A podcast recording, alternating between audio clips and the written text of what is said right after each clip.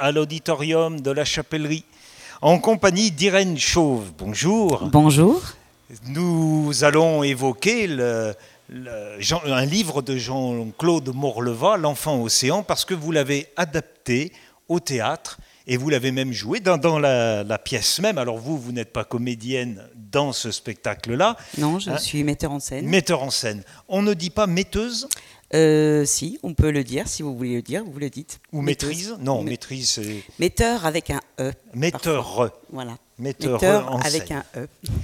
Donc vous êtes une personne de théâtre, parfois on dit une théâtreuse, oui. mais sans mépris. Hein, mais Voilà, quelqu'un qui est passionné par le théâtre, qui vit par et du théâtre. Vous êtes d'accord avec ça? Oui, oui, tout à fait. J'arrive à en vivre depuis 25 ans maintenant. 25 ans. Voilà, sans, sans gros euh, trou euh, dans mon, mon statut d'intermittente, puisque c'est ah aussi ça. C'est voilà, c'est un statut d'intermittence. Euh, vous avez fait du, théâtre, enfin, j'allais dire de l'école de théâtre. Vous êtes allé du côté de Saint-Étienne, bon, une ville qui a un passé théâtral. Oui. À l'école de, théâtre de Saint-Étienne. J'étais à l'école de la Comédie de Saint-Étienne, oui, en 95, qui est une école maintenant reconnue au niveau national, qu'il était déjà en cours euh, à ce moment-là. C'est devenu donc une école nationale de théâtre. Oui. une école nationale supérieure. Supérieure. Et qui vient de changer de locaux oui, la comédie vient de prendre ses nouveaux Ils ont à Saint-Etienne de superbes euh, locaux, donc de bonnes conditions pour, euh, pour pouvoir travailler. Alors, petit clin d'œil à Jean Dasté, qui, dans, un de ses livres ou interviews, raconte les débuts à Saint-Étienne et que les, décors étaient fabriqués dans le grenier de l'école des mines. Oui, c'est tout à fait ça, ouais. Et nous sommes ces petits-enfants, et c'est aussi euh, euh, de cette inspiration que je fais du théâtre euh, qui tourne dans les petits villages, et j'aime beaucoup aller dans les endroits où où il y, a il y, a peu de monde pour pouvoir euh, faire du théâtre de très tôt, comme le faisait Jean Dasté euh, à l'époque aussi. C'est-à-dire qu'il sortait de, de, la ville de Saint-Étienne et il allait jouer euh, dans, les, dans les villages alentours, dans le forêt notamment. Vous internez dans, en milieu scolaire, les écoles, les collèges, les lycées. Dernièrement, vous êtes intervenu à Firmini. Oui à Fermini au lycée, j'ai perdu le nom. Albert Camus, euh, où il y a effectivement une option euh, théâtre. Euh, C'était en mars dernier. Oui. J'ai fait des, ateliers de lecture à voix haute avec les élèves de seconde ou première, première d'Albert Camus. Voilà, autour de l'enfant océan, sur l'enfant océan, sur, le texte de Jean-Claude Montleva. Alors cet enfant océan, vous avez donc les, les deux acteurs ont joué ici. Euh, vous avez respecté au mot près, à la virgule près, le texte initial? Pas tout à fait, mais presque, oui, c'est vrai que c'était très important pour moi de, suivre l'esprit de Jean-Claude. Et alors j'ai eu la chance de, faire des lectures à voix haute avec lui euh, dans les années 2000. Euh, donc juste après le succès en fait de l'enfant océan, il a été demandé en tournée d'auteur et c'est lui qui m'a suggéré de, faire une lecture à deux voix du texte intégral. Donc je le suivais en tournée d'auteur et le soir on faisait une lecture euh, du texte intégral euh, du roman. Et chaque fois je me disais mais c'est fou, euh, c'est vraiment théâtral, c'est direct, à la fois c'est littéraire mais à la fois la façon de parler est populaire et du quotidien. Et je me disais, mais ça, ça, devrait être facile à monter. Alors, on va parler un petit peu de Jean-Claude Morlova, ce qui va expliquer pourquoi cet enfant océan, la, forme de, de, ce roman. Euh, il a été professeur, il a été professeur d'allemand. Professeur hein. d'allemand, oui, première vie. ça, c'est sa première vie. C'est sa première vie. Et il a traduit, il a fait même quelques traductions de, de textes allemands en français. Hein. Oui, oui, de jeunesse. Puis il a quitté euh, son, son costume de, professeur pour pouvoir partir voilà, dans une autre aventure, une deuxième vie donc, une vie de, de théâtreux de et de clown. Oui, de clown. Euh, moi, le premier spectacle, la première fois que je l'ai vu, c'est en clown. Et c'était un spectacle qui s'appelait Guédould, qui était magnifique. Enfin, son clown s'appelait Guédould. C'était vraiment un, spectacle poétique, sensible. Euh, euh, moi, il m'a marqué. Et je l'ai connu à cette époque-là. En fait, je l'ai connu, j'ai fait un stage de clown. La première chose que j'ai fait avec Jean-Claude Montleva, c'est un stage de clown. Voilà. Et après, euh, il a eu euh, sa troisième. Alors là, il a fait aussi pas mal de mise en scène, effectivement. Oui. notamment Shakespeare, je crois, et Molière. On comprend pourquoi l'écriture de l'enfant océan a cette forme, c'est-à-dire il fait parler des personnages. Oui, mais dans beaucoup de ces romans jeunesse, on retrouve euh, vraiment la, marque littéraire de Jean-Claude, oui, la, marque théâtrale, pardon, de Jean-Claude, oui dans tous ces textes, mais celui-là euh, vraiment particulièrement, parce que c'est à la première personne, que c'est des témoignages, que c'est pris euh, sur des personnages qu'on peut voir dans la rue, autour de nous. Qui nous Ça peut être notre, notre, boulangère, notre épicier, qui nous ressemble, oui. Et c'est aussi un vrai regard d'artiste qu'il a eu sur les gens qui l'entouraient et, il a pu les restituer euh, dans, ce roman. Alors moi, j'étais, quand on faisait les lectures, euh, j'étais impressionnée parce qu'on faisait presque deux heures et demie de lecture à tous les deux, et on alternait en fait, chaque personnage euh, en alternait, et, les gens écoutaient tout du long. Donc c'était captivant, c'était vraiment captivant en gardant tout, le texte. Après, nous, pour l'adapter, bien sûr, on n'a pas tout gardé parce qu'effectivement, ça ferait deux heures et demie. Mais effectivement, c'était très euh, théâtral, très prenant. Les gens suivaient l'histoire, les gens s'imaginaient des choses. Il y avait aussi toutes les images mentales qui sont créées par, euh, la teneur du texte. Et ça, je, voulais pouvoir le garder. Je voulais que les gens euh, gardent l'imaginaire qui était provoqué par la lecture même. Donc il fallait trouver effectivement entre la lecture et le théâtre, parce qu'il ne faut pas que ce soit une lecture non plus, mais je voulais qu'on garde l'imaginaire. Et donc, pas mettre trop d'images au public en fait. Oui, donc là, on n'a vraiment pas de, lecture. Hein. Les, ce sont vraiment des comédiens. Ils, ils, ont appris leur texte, ils jouent leur texte. Ils sont deux, un homme et une femme. Et donc ils se sont partagés les, personnages masculins féminins, sauf. Euh, sauf. Euh, eh bien, euh, comment Margot Forissier joue, joue les frères. Oui, alors on, on a. Les adolescents. Oui, oui, on, on, a eu. C'était essentiel qu'ils jouent tous les deux pour ensemble, de toute façon, pour représenter les jumeaux ensemble. Pour moi, et, il fallait que Victor et Max soient ensemble, et si on voulait avoir Fabien et Rémi ensemble oui, une femme comédienne peut aussi euh, se transformer euh, et être crédible sur un personnage masculin, euh, ce qui est le cas avec Margot sur l'adolescent Fabien qui, qui fonctionne très bien, qui est, très aimé par les adolescents d'ailleurs. voilà, c'est la polyvalence de la comédienne qui, qui fait qu'elle peut aller dans n'importe quel univers. Il suffit d'une capuche. Presque, oui, c'est vrai. Il suffit d'une capuche, il suffit d'une lunette, euh, d'une paire de lunettes, il suffit d'un bonnet. Et, euh, mais c'est ce que font les enfants quand ils jouent. Euh, dans leur chambre, ils, enfilent une ceinture. moi, je me rappelle quand j'étais petite, je mettais le gros édredon de ma grand-mère et j'avais la grande robe de princesse.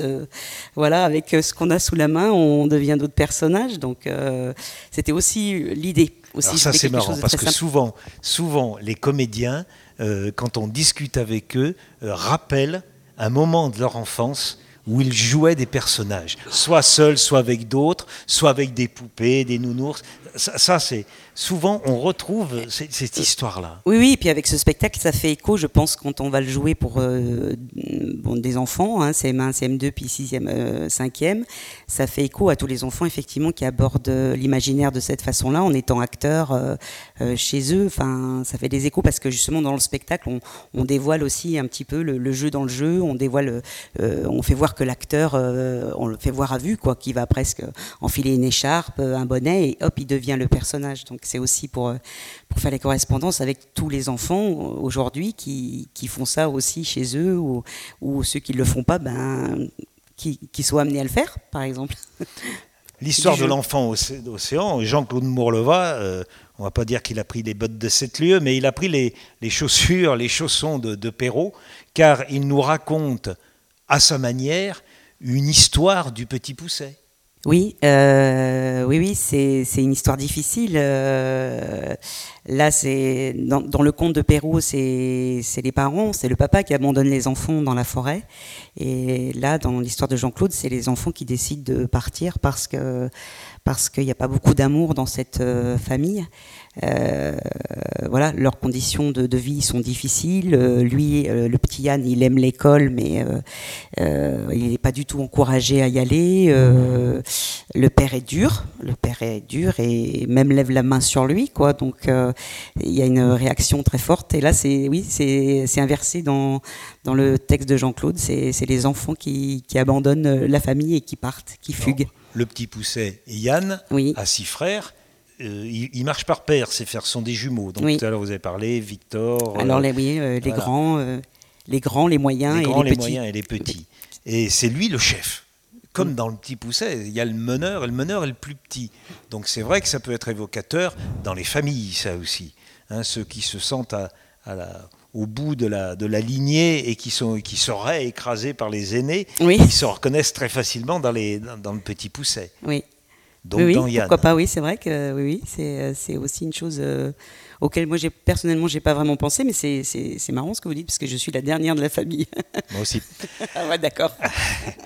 Il est muet, il est, fragile, euh, il est très fragile, il est tout petit, euh, on croit qu'il n'est pas capable de rien du tout, et en fait, euh, voilà, c'est lui qui va avoir le courage, et, il y a aussi beaucoup de, choses sur la fratrie dans, ce livre, et dans, donc, qui est très importante sur la solidarité. Sur, ça, se passe à notre époque, hein, c'est pas, pas une réécriture à l'époque du, je sais pas. Le, non, non, de Perrault. non. C'est Louis XIV, Louis XV, par là, là, Louis XIV. Bon, non, non, non, c'est vraiment des personnages d'aujourd'hui. Hein. Oui, oui, Même si ce livre commence à avoir quelques années, ça fonctionne toujours. Oui, oui. Hein, euh, oui, c'est vrai que ça fonctionne euh, encore. Euh, on peut remettre l'actualité. oui, oui, oui. Bah, la, la, précarité, on voit encore des enfants. nous, on intervient à certains endroits où on voit encore des enfants qui sont maltraités. Euh, euh, moi, je fais aussi du clown à l'hôpital, donc j'interviens aussi pour une association qui s'appelle Docteur Clown à Lyon, et je fais du clown euh, dans un centre de protection de l'enfance. Et bah, je peux vous dire, oui, qu'il y a encore pas mal d'enfants qui sont maltraités dans les familles et qui n'ont pas vraiment de solution pour que ça aille mieux. Et pourquoi pas la fugue pour faire réagir ou pour dire quelque chose. donc là, c'est le cas. Mais vous êtes formé pour, être, euh, pour faire le clown. Vous avez eu une formation aussi sur les masques, avec les marionnettes aussi. Oui, Et les pièces sous chapiteau. Donc il y, a quelque chose du côté du cirque qui vous attire.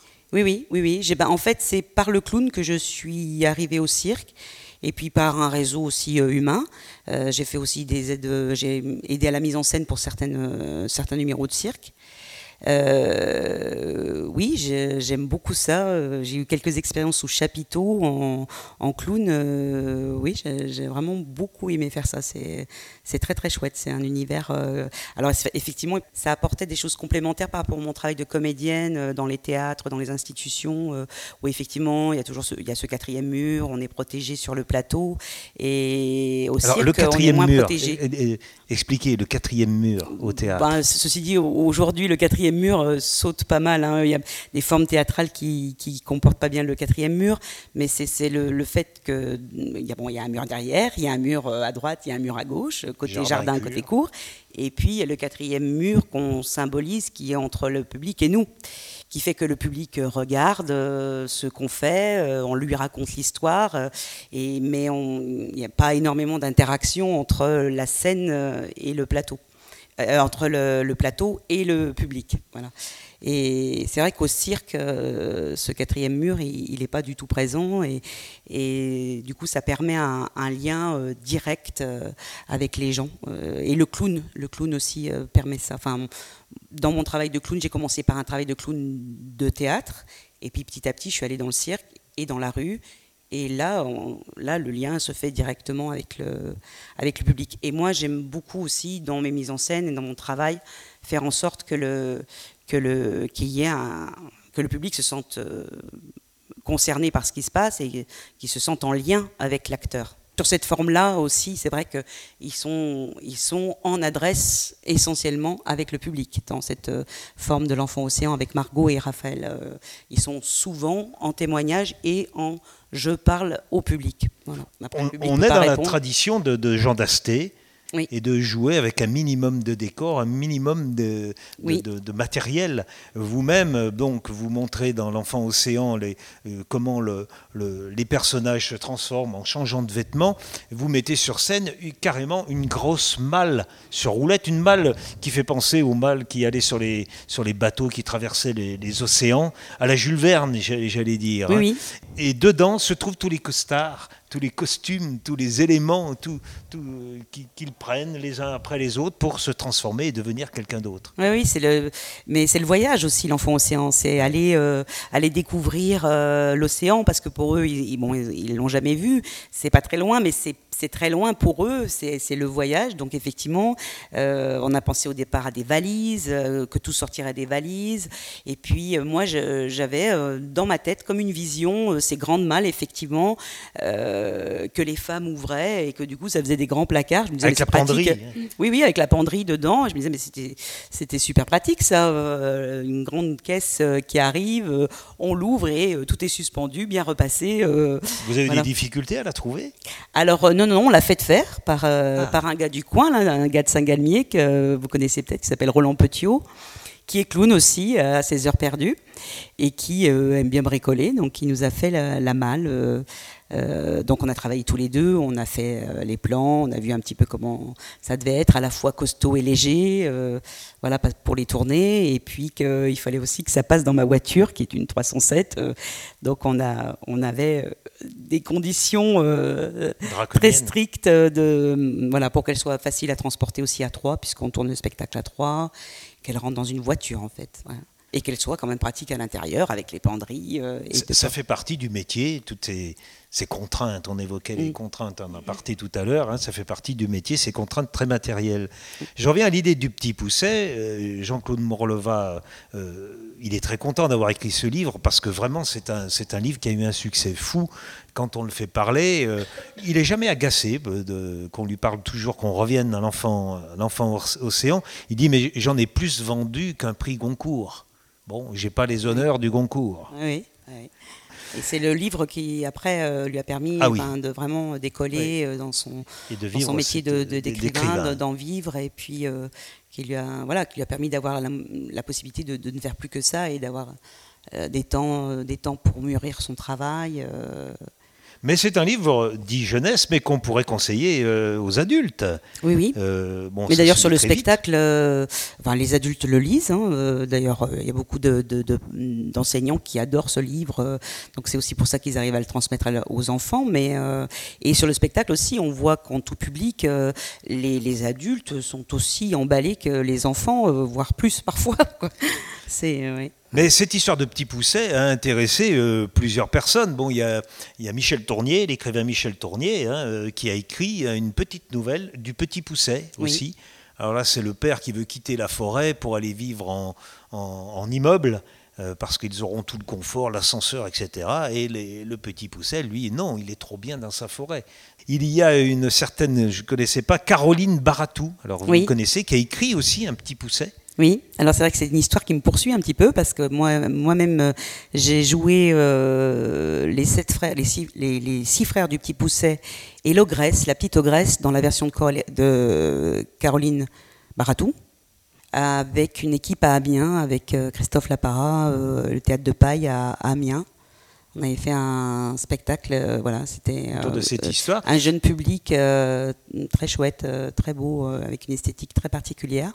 Et j'ai trouvé aussi euh, à Saint-Étienne, au théâtre du Verseau, oui, euh, Gilles Granouillet, euh, une pièce aussi, il l'a écrite, hein, Pousset pour les grands. Oui, bah, je vous le conseille à lire, elle est très, très chouette. Puis, et ça parle beaucoup aussi aux adolescents. C'est une pièce qui parle beaucoup, c'est une, une, écriture qui parle beaucoup aux adolescents. Comment vous expliquez cette histoire qu'au théâtre, quand on va en Avignon, il y a beaucoup, beaucoup de spectacles en Avignon au mois de juillet, là, qui sont des adaptations de romans?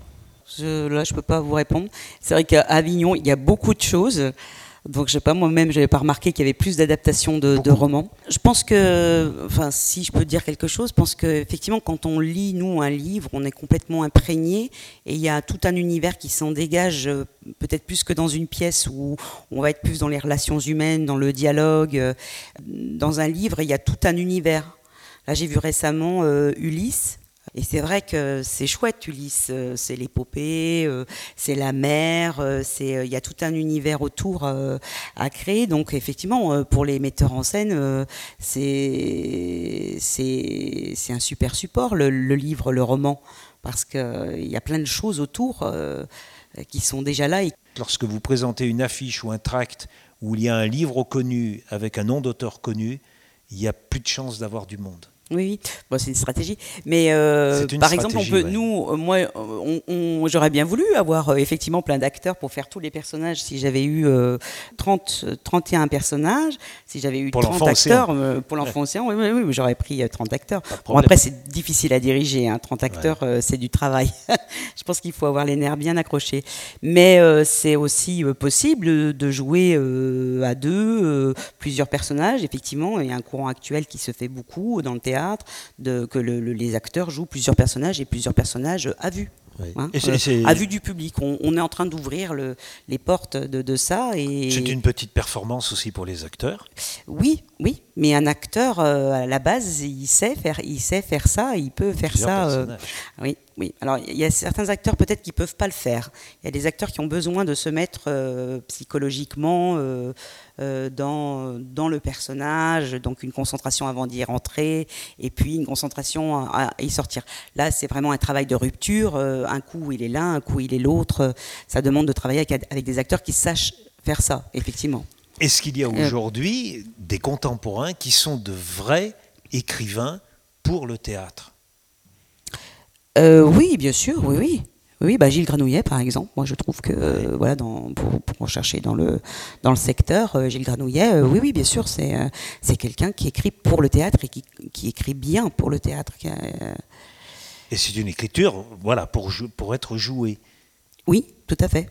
Oui qui vit avec son temps et qui euh, Caroline Barato aussi je trouve que c'est vraiment euh, après il euh, y, a plein d'auteurs aujourd'hui aussi si il y a des auteurs contemporains qui écrivent pour le théâtre oui oui parce que cette tendance à reprendre des romans on a l'impression que il y a une pénurie d'écrivains. Alors, je pense à autre chose, ça fait penser à autre chose. Je me dis aussi que quelquefois, il faut recréer, je me rends compte avec l'enfant océan, il faut recréer l'imaginaire pense qu'il y a peut-être eu un appauvrissement dans le public, un appauvrissement de, ses capacités à imaginer, ses capacités, ses propres capacités à se transporter avec une histoire.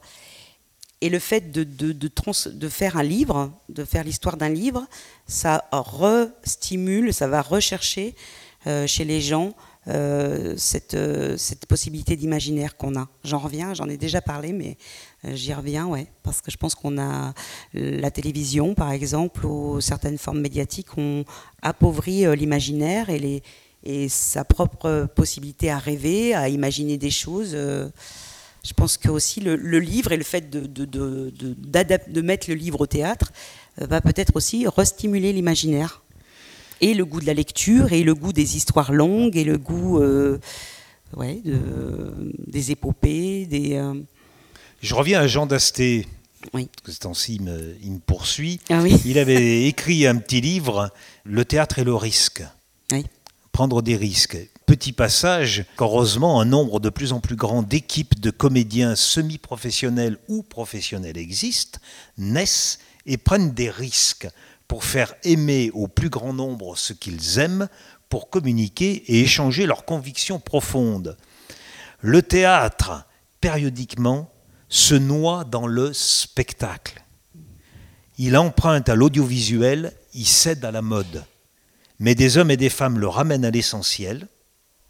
Un créateur porteur d'un monde, donc d'un imaginaire, des comédiens qui vivent ce monde, et un public qui le découvre et le vit avec eux. Avec eux. Ça rejoint tout ce que vous êtes en train de nous dire. Oui, oui. Bah vous êtes dans le droit fil de, de Jean de, Oui, oui, c'est vrai, mais oui, oui, oui. Pour moi, c'est très important euh, de euh, recréer euh, ces espaces-temps, de, de raconter des histoires aux gens et qu'ils soient là en même temps et qu'on partage qu'on partage ensemble euh, ces soirées euh, voilà, de, de, de, de scènes, d'histoires, d'acteurs qui transpirent, par exemple l'acteur qui transpire et, et, que le gars qui est au deuxième rang et au premier rang, il le sent, il le reçoit. Et, et oui, c'est ce côté un petit peu ancestral du théâtre qui était... Euh, et, qui, et qui ne se peut pas se remplacer par une image plate qui ne pourra pas. Les enfants euh, sont très impressionnés souvent et ils posent des questions de ce, direct justement, de, ce live. Ils disent vous êtes en live? Bah oui, oui, on est en live. Donc les enfants, la nouvelle génération qui sont beaucoup en, lien avec des choses plates, enfin moi j'appelle ça des choses plates, sur image, sur écran. Le, théâtre est d'autant plus important aujourd'hui parce qu'ils voient que c'est une forme d'expression, une forme d'expression de, sa propre créativité maintenant, ici et maintenant, dans l'instant présent, partagé avec, entre, personnes, dans du réel, pas dans du virtuel. Euh. c'est vrai que le théâtre, ça, va, euh, oui, ça peut redevenir ah euh, une chose essentielle. Depuis 2011, vous avez créé votre compagnie, enfin une compagnie, vôtre c'est très possessif, le ruban fauve. Oui. Que veut dire le ruban fauve? Alors le ruban fauve, c'est le nom d'un papillon donc qu'on a trouvé très joli. Voilà, moi je voulais euh, quelque chose de, on pensait à, quelque chose de beau, qui est à la fois beau et qui est à la fois éphémère, qui ne reste pas, ce qui, qui est aussi qui se euh, pose et qui s'envole, qui se pose, qui s'envole, qui voyage, qui peut aller très loin, mais qui est éphémère et qui va pas rester euh, longtemps. Et c'est un petit peu le principe euh, du spectacle. Euh, d'ailleurs, voilà, vendredi dernier, on est arrivé très vite ici à 5 heures, on a monté, et puis à 22 heures, ah ben, au même endroit, on hissait la table et on mangeait. Et il n'y avait plus de traces de spectacle. Alors, comme j'étais dans le public, ce qui m'amusait, c'était à côté une personne qui a dit Mais il n'y a pas de décor. Oui, et c'est très beau. Hein. Quand vous allez à l'opéra, euh, c'est magnifique. Hein. Il faut encore que les décors existent. Euh, au CDN, euh, c'est des grands plateaux. Il y a des décorateurs qui font des choses magnifiques. Hein. donc il faut encore que ça existe, bien sûr. c'est très chouette quand il y a des décors. Mais effectivement, c'est possible aussi de faire sans décor qu'avec l'acteur, qu'avec l'acteur conteur. Enfin, je pense qu'il faut que les deux se, soient, soient là, qu'on ait des, des, des, grands spectacles avec beaucoup de, la belle lumière, euh, voilà, et puis aussi des choses qui puissent euh, voyager euh, facilement et, qui sont quand même porteuses d'histoire et porteuses d'émotions aussi. Le ruban fauve, vous avez plusieurs proposes, plusieurs spectacles. Hein. Stabat Mater Furosia. Furiosa, ouais. Stabat Mater Furiosa, c'était un texte de, c'est un texte de Jean-Pierre Siméon. C'est un long monologue féminin contre la guerre, pour la paix et un petit peu pas mal aussi sur euh, les conditions de, femmes euh, dans le monde, euh, dans les mondes où, dans les endroits notamment où, il y a la guerre. Et sous le soleil exactement? Alors sous le soleil exactement, c'est tout autre chose. C'est encore, il tourne encore. C'est un duo de clowns qui parle des solitudes, du fait de sortir de, de ces solitudes et d'aller rencontrer son voisin de palier, par exemple. Mais il y a assez peu de paroles. Il n'y a pas de parole dans. oui, il y a des onomatopées, il y a des, des, tout petits mots, euh, il n'y a pas de parole. C'est très visuel. Très visuel et clown, euh, clown poétique, clown sensible. Euh, c'est à la fois drôle, mais voilà, c'est plutôt notre ligne de conduite dans la compagnie, c'est la poésie, parce que Siméon aussi, c'était c'est un poète. Hein, bah, Siméon, voilà, un auteur qui a aussi écrit pour le théâtre actuel. Hein, à la fois de la poésie, à la fois de la légèreté, de l'humour. Et ce qu'il y a aussi, euh, et à la fois aussi sur des choses de société, sur des, sur des thèmes, des thématiques de société. Le ruban fauve est euh, ancré à Andrézieux-Boutéon. Oui. Et vous participez au théâtre du parc, enfin vous animez plutôt que participer des, des stages. Oui. Pour adultes, pour ados, pour enfants? Oui. Donc là, oui, oui, on a des stages, euh, on a, on a des ateliers hebdomadaires enfants à partir de 7 ans euh, jusqu'à 15 ans. Et pour les adultes, effectivement, on fait des stages euh, de théâtre. J'en ai un le 11 et 12 novembre. Euh, sur théâtre en général. J'en fais un au mois de décembre sur Molière, parce que par ailleurs aussi je joue sur, dans Les Femmes Savantes, moi comme comédienne dans Les Femmes Savantes qui va jouer au théâtre du Parc. Donc on fait aussi un stage autour de Molière. Donc là, les gens qui veulent venir dire de la belle langue, euh, s'entraîner sur, sur les mots de Molière, ils peuvent venir. Et après, je fais deux stages euh, de clown. Un stage au mois de janvier et un au mois de février. Est-ce que les gens qui participent à, ces stages, après, changent leur regard sur le théâtre? Euh, les gens qui participent à mes stages sont, sont, des gens en général qui veulent faire du théâtre et qui Euh, sur le clown, oui, j'ai des changements de vision très clairs. Sur le clown, je vois vraiment le changement de vision sur le clown.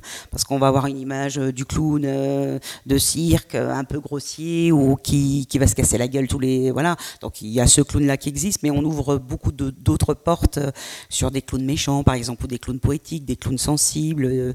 voilà, on va chercher plus qui est le clown à l'intérieur de chaque personne. Donc des fois, ça ouvre d'autres possibilités. C'est vrai que les gens me disent Ah oui, moi je voyais pas le clown comme ça en fait. Euh, je voyais le clown beaucoup plus euh, tapageur, euh, voilà. Alors, vous avez, pardon, je, vous, vous avez fait une citation. Trouve le, clown qui est au fond de toi. Mhm. C'est ce que l'acteur Omar Sy disait lorsqu'il avait tourné le, film Chocolat. Oui. Et que lui disait l'autre acteur anglais, là, le, petit-fils de, James Thierry, ouais, James Thierry. Et il lui disait trouve le clown qui est en toi. C'est James Thierry qui dit à, Chocolat, ouais, euh, trouve le clown qui est en toi. Ouais. Bah oui, oui, c'est. Euh, on l'a tous, hein, on en a tous un. Et puis lui-même, ce clown a de multiples facettes. Ça, c'est un beau cadeau qu'on peut se faire à soi-même. Hein, aller... Pour finir, qu'est-ce qui vous a posé le plus de, difficultés dans l'adaptation de l'enfant océan?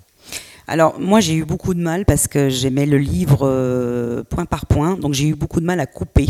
Ça a été très dur et après on a recoupé. Heureusement que Margot, euh, parce qu'on a, on a fait l'adaptation ensemble, heureusement que Margot était moins attachée euh, au contenu littéraire que moi.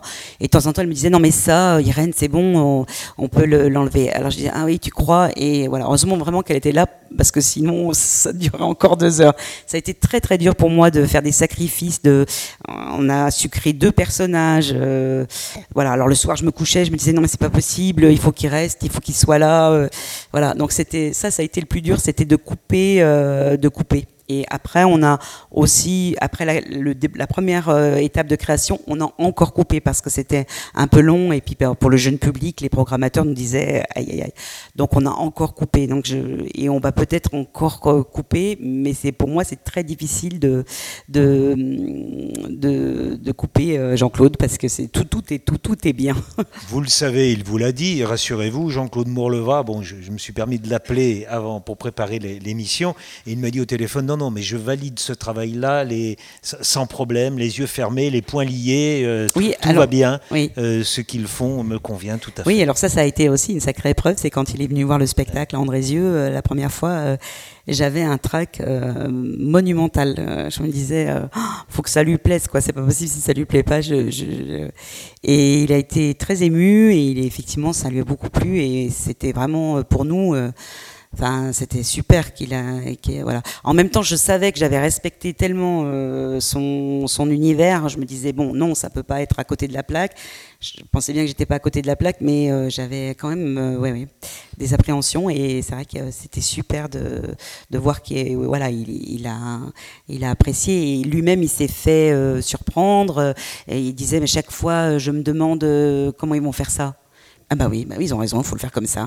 Connaissant lui-même son texte, hein, bien sûr, euh, très bien, il, chaque fois, il se disait, mais comment On va rester sur cette note positive en disant, retournez lire Le Petit Pousset de Perrault, retournez lire dans la foulée L'Enfant Océan, et puis de découvrir les autres livres de Jean-Claude Morleva, en particulier celui, alors j'ai oublié le titre, vous allez me le dire, où il raconte ses années de, sa première année de pensionnat. Il y a des souvenirs là qui. Alors c'est pas combat d'hiver. Euh, un livre assez terrible sur sa première année de pension. Tout fait, oui, non, je vois de, oui, oui, je vois, mais j'ai pas le. On retrouve ça sur internet. Le titre me revient pas. Je, voulais juste euh, parce que du coup je pensais peut-être annoncer la prochaine date où ce spectacle joue. Euh, donc on va jouer. Il est, ce spectacle est soutenu par le Conseil général dans dans, la, dans les tournées de, de, ville de ville en village. Donc c'est très bien pour nous. C'est très appréciable d'être dans cette programmation. Et donc, il va jouer à Verrières-en-Forêt, de l'autre côté, euh, le 7 avril.